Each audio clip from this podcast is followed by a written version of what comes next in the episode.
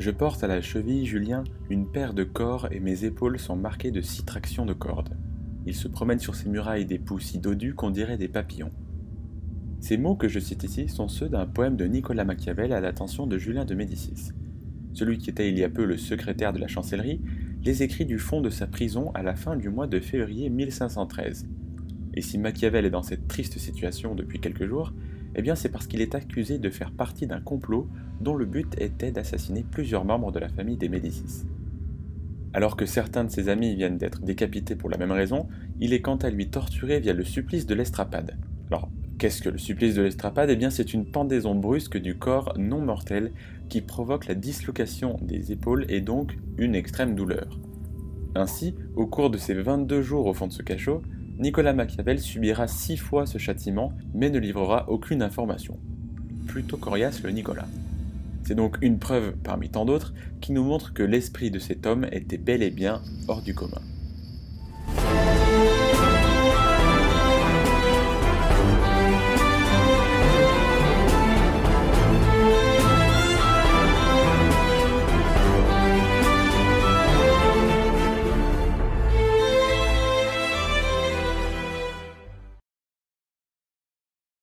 Niccolò di Bernardo dei Machiavelli. Né au printemps 1469 à Florence, au sein d'une humble famille bourgeoise. Malgré des problèmes d'argent récurrents, il est très bien élevé aux côtés de ses deux frères aînés par son père, qui est trésorier et docteur en droit, et sa mère, qui est membre d'une famille de marchands. Sa jeunesse et sa scolarité sont un mystère pour les historiens qui justifient ce manque d'informations par la période trouble dans laquelle il va grandir. En effet, rappelle-toi notre ami Jules II dans le chapitre 1. Avant qu'il ne devienne le pape, il avait convaincu la France de faire campagne en Italie. C'est donc en 1494 que la Florence des Médicis va tomber pour être reprise par le fanatique Jérôme Savonarole. Néanmoins, la dictature religieuse qu'il va appliquer ne durera que 4 ans, puisqu'il va finir pendu. À 29 ans, Nicolas Machiavel est nommé à la tête de la seconde chancellerie, puis responsable de la politique étrangère de Florence. Bien qu'il ne soit pas ambassadeur en raison de son origine sociale, on lui confie tout de même de nombreuses missions en Italie comme à l'étranger pour sa discrétion et son esprit analytique. Il sera d'ailleurs envoyé en France comme en 1500 notamment, où il écoutera le ministre des Finances lui dire que les Italiens ne comprennent rien à la guerre. Ce à quoi Machiavel répondra immédiatement les Français ne comprennent rien à l'État, car autrement ils n'auraient pas laissé l'Église acquérir une telle force. Plus tard, il se rendra à Rome pour assister à l'élection du pape Jules II, et oui encore lui, ou encore en Romagne, où il fait la connaissance d'un certain Cesare Borgia, alors en pleine conquête de province. Une rencontre et une relation qui marquent sa vie, puisque Machiavel, en admiration devant sa cruauté, sa confiance et son audace, écrira son ouvrage, certainement évidemment le plus célèbre, j'ai nommé Le Prince. En parallèle de sa vie politique, il va épouser Marietta Corsini, avec qui il restera marié jusqu'à sa mort. Grâce au prestige de sa belle famille à Florence, il accélérera ainsi son ascension sociale. Aussi, quelques années plus tard, on lui confie la construction de l'armée destinée à reprendre Pise. En partie grâce à son travail, la ville revient finalement aux mains de Florence en 1509. Il ne s'en doutait alors pas, mais Nicolas Machiavel était à ce moment-là au sommet de sa carrière politique, puisque tout allait bientôt basculer. Deux ans plus tard, alors que Florence est alliée du roi Louis XII, la ville se retrouve subitement sans défense lorsque la Sainte Ligue renvoie l'armée française chez elle. L'opération militaire lancée par Jules II provoque ainsi le retour des Médicis au pouvoir. Une bien mauvaise nouvelle pour Machiavel qui est alors logiquement démis de ses fonctions pendant que le gonfalonier, ou le président de la République de Florence pour faire court, est banni.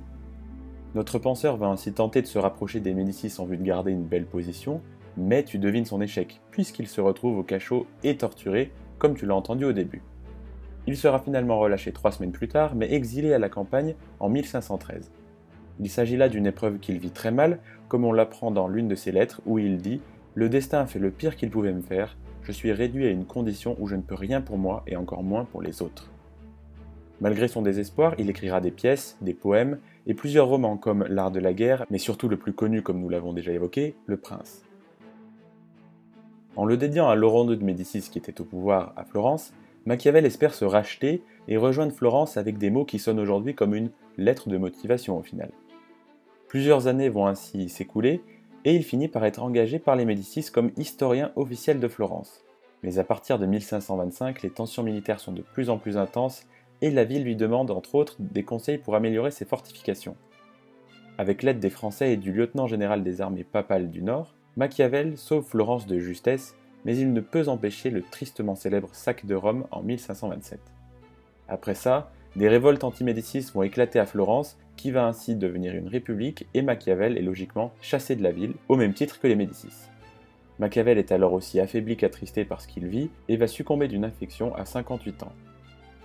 Après 26 ans de vie commune avec sa femme, il va laisser cette dernière ainsi que sa fille et ses quatre garçons dans la misère.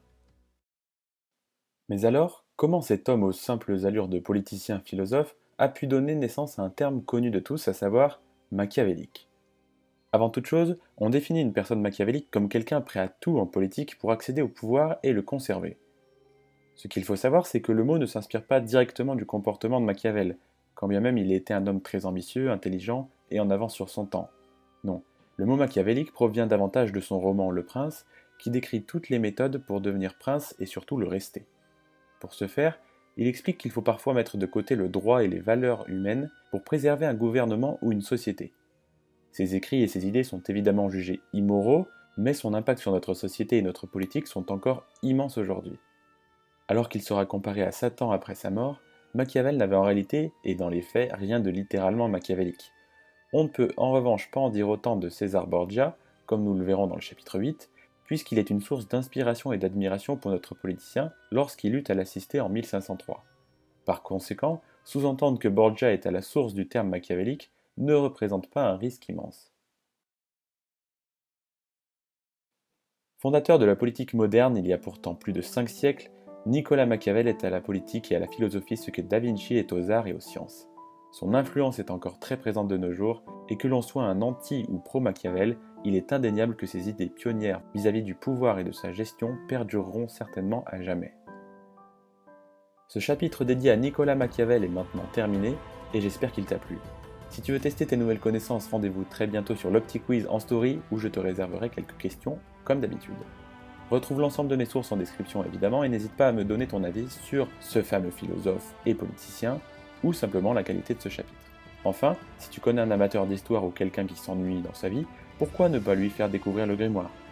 Je te remercie vivement de m'avoir écouté mon petit pote et te donne rendez-vous dans le chapitre 4 consacré à Isabella d'Este. Tu peux sortir de chez toi maintenant mais reste prudent. Bisous.